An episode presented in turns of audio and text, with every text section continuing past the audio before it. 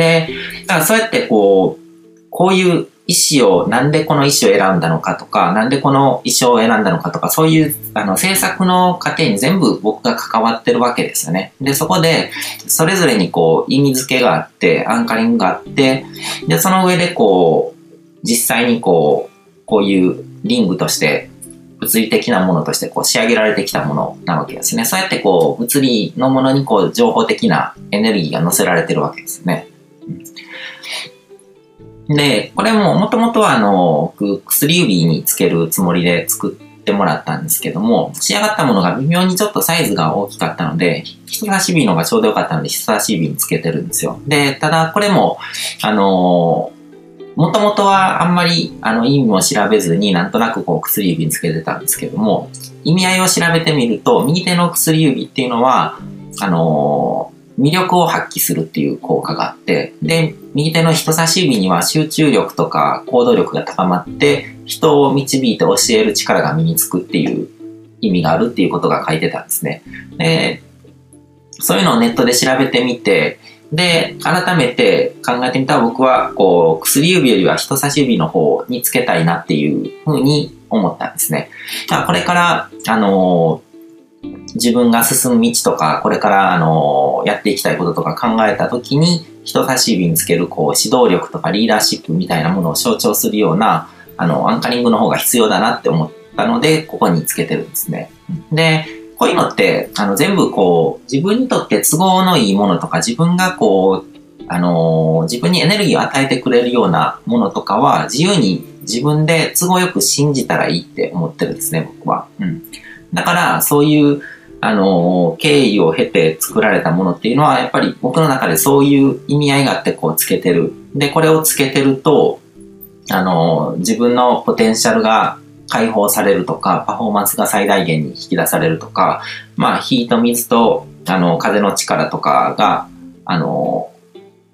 使いこなせてるので、だから自分が持ってる能力っていうのが最大限活かされるみたいなことを、こう、根拠とかはどう、どうでもいいというか、あの、そういうふうに出てきたものっていうのはもう素直にこう自分の中に受け入れて、別に僕、ヒンズー教とかの信者でも何でもないけども、でも、あの、それで全然構わないんですよ。自分の信念、信仰の力を、あの、呼び起こすための媒介として、で、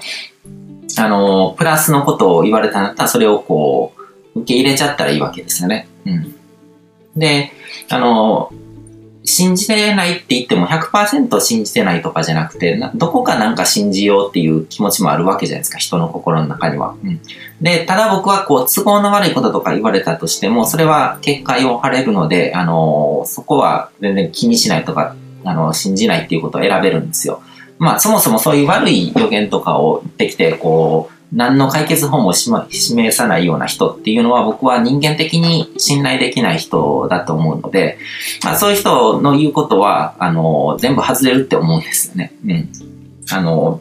それでいいと思うんですよ。うん。だから自分の好きな人とか自分にとって何かいいものをもたらしてくれる人の言うことは素直に信じたらいいし、でもそうじゃない人の言うこととかっていうのは全然自分の中に入れる必要はないってことなんですね。うん。でそうやって、まあ、思い込みとか実際のこう、物理的なものとかそういうものとか載せてこういうパワーアイテムっていうのが、あの、作られてるわけですよね。で、今はこう人差し指につけて、で、まあ、よく考えたらこう、メールとか打ったりとかするときも、キーボード叩くときも、こう、人差し指って一番やっぱり使う頻度が高いわけで、で、そういうのでも、あの、人差し指につけるのが良かったなとは思ってるんですけども、だから、あの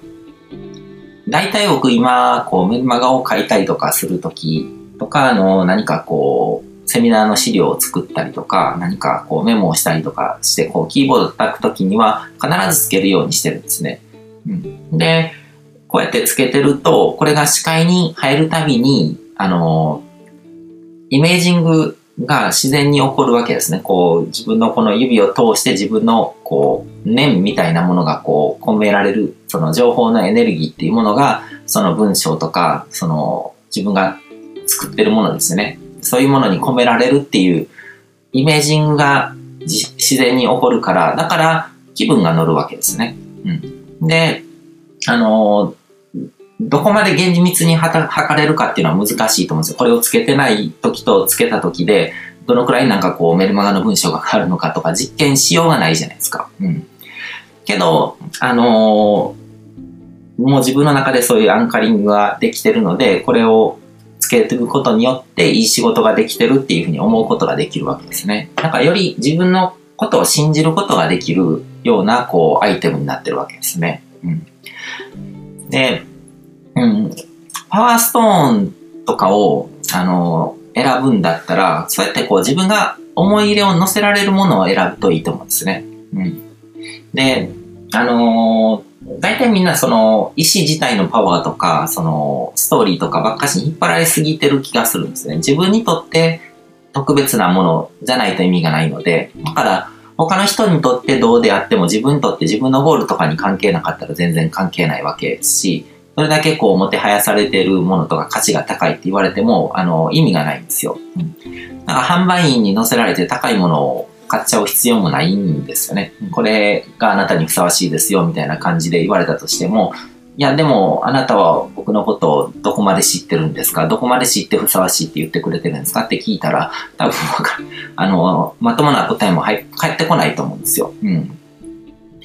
で、あのー、値段とかもこう、高いものの方がありがたみを感じるっていうんだったらいいと思うんですけど、別にそんな値段とかでもないと思うんですよね。その、正確に価値が測られてこう、値段がついてるわけじゃないので、自分にとってはすごく価値の高いものが、他の人にとっては価値がないから安く手に入るっていうこともあるだろうし、うん、そこは、あのー、自分でつ、思い込みで都合よく考えたらいいと思うんですよね。うん。で、あの、一番ダメなのが、あの、依存的に、この意思さえ買えばなんとかなるとか、この意思がなんか自分を助けてくれるみたいな、うん、っていう感じでこう、自分の信念とか信仰の力とか、エフィカシーを高めるための媒介じゃなくて、その意思自体に何かありがたみがあるみたいな感じで、あの無理してお金払っちゃうっていうのは一番良くないですよね。そういうものにハマっちゃうと、どんどんどんどんこう、うん、その意思買えば満足なわけじゃなくて、他のものも欲しくなるだろうし、あの、キリがないんですね。だから結局は自分の力っていうものをこう、呼び起こすための媒介なので、うん。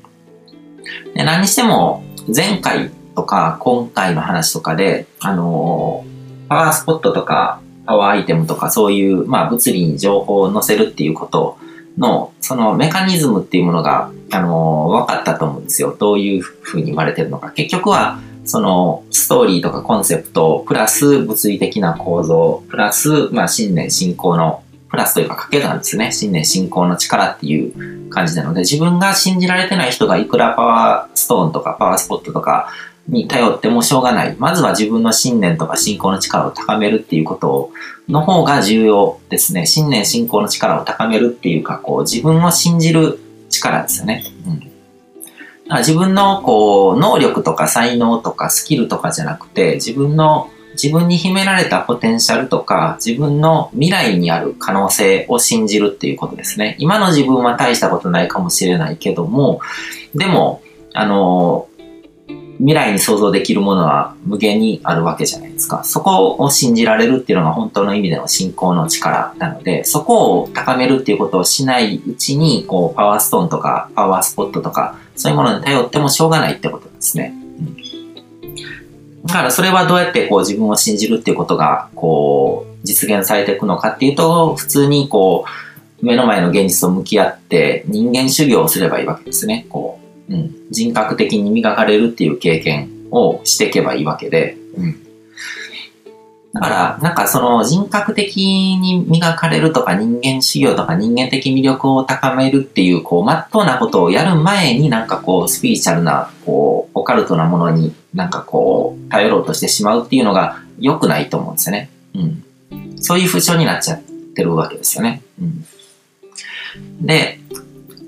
実際にそうやってこう自分のことを信じることができるっていう欄に行った人にとっては実際にご利益もあるものなので、うん。なんか意図的に積極的に自分自身へのこう信仰とか信念とかをこう高めるために活用していけばいいってことなんですね。まあ順番としてはもう最低限のこの信念信仰の力、自分を信じるっていうことを先に高めていく必要があって、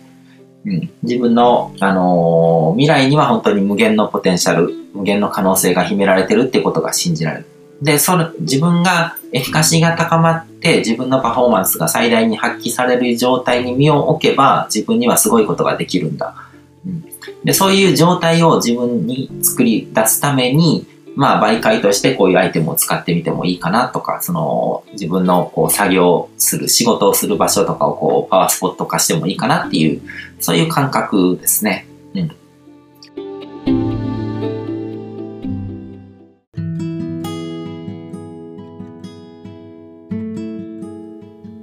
今回も最後まで聞いていただいてどうもありがとうございます。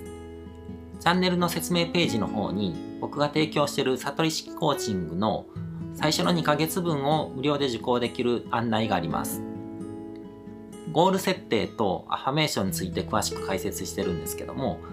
僕自身もこれらのことを本格的に取り組み始めて、で、それで大きく人生を変えたという経験があるので、あの、まだ受講したことがない方であったりとか、このタイミングでピンとくる方はぜひ登録して体験してみてください。また、僕がどんな人間なのかを簡単に知ってもらえる2分ほどで読める会員プロフィールのリンクも貼ってます。僕自身がインターネットを通じた出会いによって自分の人生を大きく変えたので、この出会いがあなたの人生を変える良いものになることを願ってます。ではまた次の放送でお会いしましょう。